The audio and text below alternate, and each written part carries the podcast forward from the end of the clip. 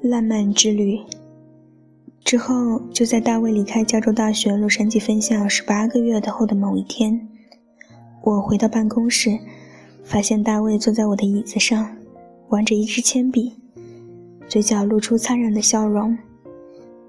他边笑边对我说：“你现在肯定愿意与我共进晚餐了吧？我等了这么久，而且走了这么远的路。”当然，我答应了。在他返回伦敦之前，我们也一起在洛杉矶度过了几天美妙的时光。他问我是否愿意和他一起在英国待上几周。尽管我当时仍处在长期自杀性抑郁的恢复阶段，思维仍然处于停止状态，感受到的是一片令人难以忍受的灰暗。但我相信与他在一起，情况将有所好转。事实确实如此，而且好到无法想象。在晚春的傍晚，我们一起沿着圣詹姆斯公园长时间散步。在他所在的俱乐部，一边共进晚餐，一边俯瞰泰晤士河。我们还一起在海德公园野餐，而他的公寓就隔着一条街。渐渐的，那种疲惫不堪、警戒和丧失信仰的感觉消散了。我开始再次享受音乐和绘画，再次欢笑。再次创作诗歌，长夜和清晨的巨大激情，让我又一次开始相信，或者说回忆起，生命的感受对于爱是多么重要，爱对于生命的感受又何其重大。由于大卫白天需要在医院工作，所以我重新融入自己曾经如此热爱的伦敦生活。我在公园长时间散步，多次参观泰特美术馆，在维多利亚和艾伯特广场周围流连，漫步在自然历史科学博物馆。我接受大卫的建议，从西敏寺码头乘船到格林威治，再乘船折回。还有一次，我搭火车前往艾特伯雷，这个地方我已经多年不曾到访，但却从来不曾忘记。虽然以前都是用躁狂的眼光来看待它，我却一直对这个地方有着萦绕不去的神秘回忆。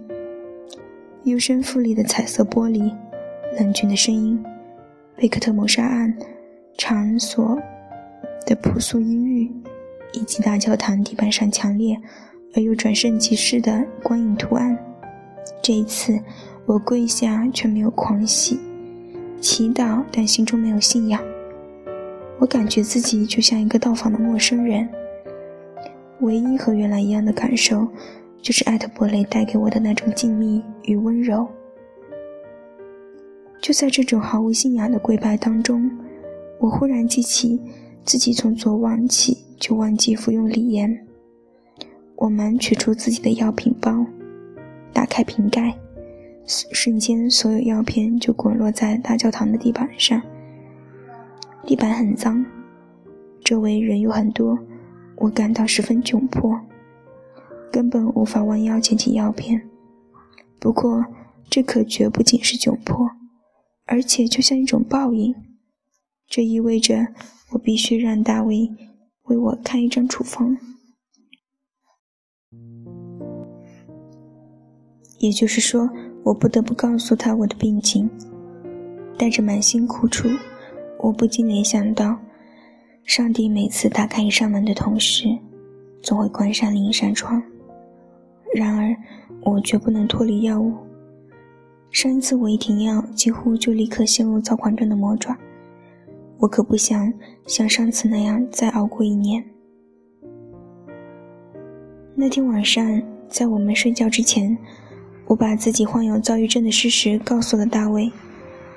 我十分担心他对此的反应，并且懊悔自己为什么不早点告诉他这一切。他沉默了很长一段时间，我看得出，他正从个人和医学这两个角度仔细思索我说的话究竟意味着什么。他是爱我的，对此我毫不怀疑，但是他也像我一样，完全清楚这种疾病的发病过程是多么的不确定。他是一名军官，出生于极端保守的家庭，疯狂的想要孩子，可是躁郁症是具有遗传性的，这是一种大家闭口不谈的疾病，它是不可预测的，甚至可能危及生命。我真希望自己从来没有告诉过他，希望自己是正常的，希望自己可以在除了此地之外的任何地方。我觉得自己就像一个白痴，奢望别人能够接受自己刚才所说的内容。我等待着一个婉转而又礼貌的告别。毕竟我们还没有结婚，甚至还没有太多时间来正式交往。终于，漫长的等待结束了。大卫转向我，用他的臂膀抱住我。柔声说：“真倒霉呀！”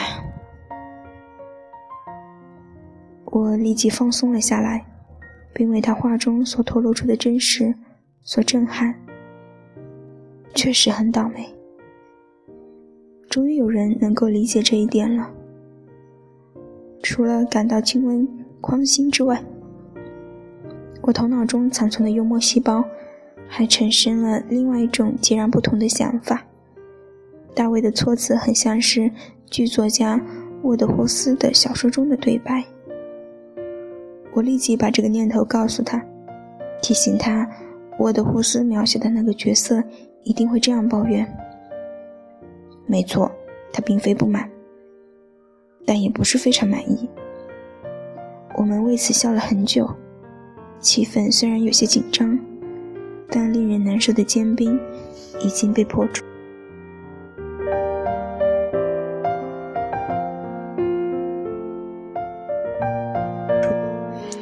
单位给我的慈爱和包容也不可能再多了。他一个接一个的问我问题：我曾经历过哪些状况？什么是最糟糕的？什么最令我感到害怕？当我生病的时候，他可以做些什么来帮助我？不知怎么的，这次谈话之后，一切对于我来说似乎都变得更加轻松和容易了。我第一次感觉到。自己不是独自面对和处理所有的痛苦与不确定。我也清楚的知道，他是真诚的想了解我的病情并照顾我。从那晚起，他就开始行动。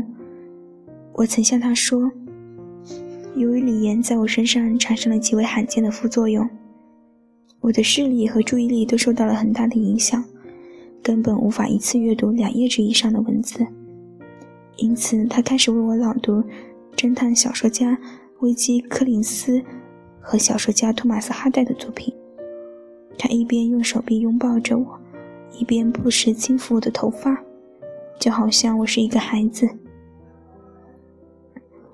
时间点滴过去，凭借他无限耐心、机智、温柔以及对我和我基本健康状况的强大信心。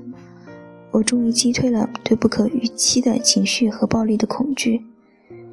这种恐惧曾如梦魇，苦苦困扰我。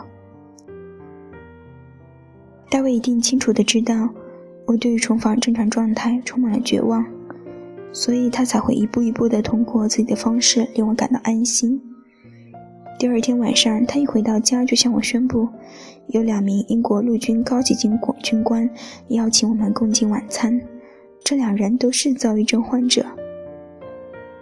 我们与这两位军官及其夫人共度的两个夜晚都令人难以忘怀。其中的一名军官是名将军，他优雅、有魅力，而且非常聪明，神志清醒。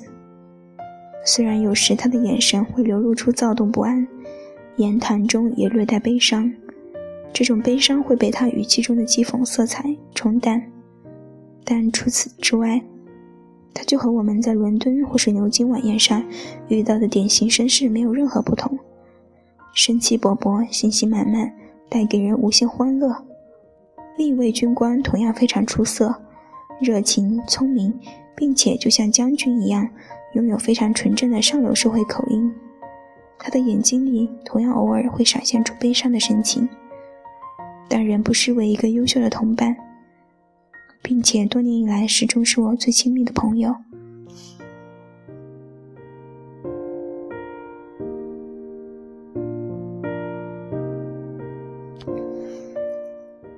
两次晚餐过程中，我们都闭口不谈躁郁症，但事实上，正是这两个夜晚的正常状态令我如此心安，也对我极其重要。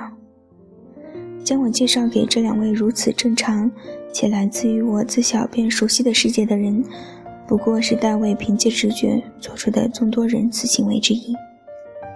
英国作家罗伯特·史蒂文森曾经这样写道：“正是因为人类。”仁爱的意识，才使得整个世界能够为我们所忍受。否则，没有仁慈的言语、仁慈的注视、仁慈的书信，我会认为我们的生命不过是个百无聊赖的笑话。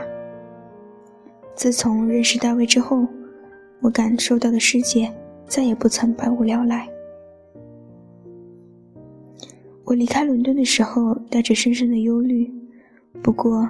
大卫经常给我写信，与我通电话。深秋时节，我们一同在华盛顿度过。我终于再次体会到自我的存在，并得以再次享受丧失多年的生活乐趣。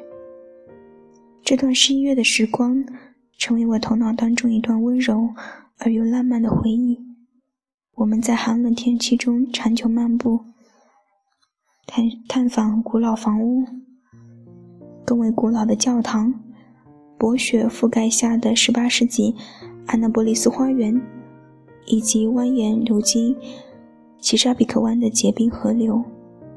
在傍晚，雪里酒和晚餐，包罗万象的交谈填满了所有的时光。夜晚的我，则充分享受做爱的欢愉和久违的不被打扰的安睡。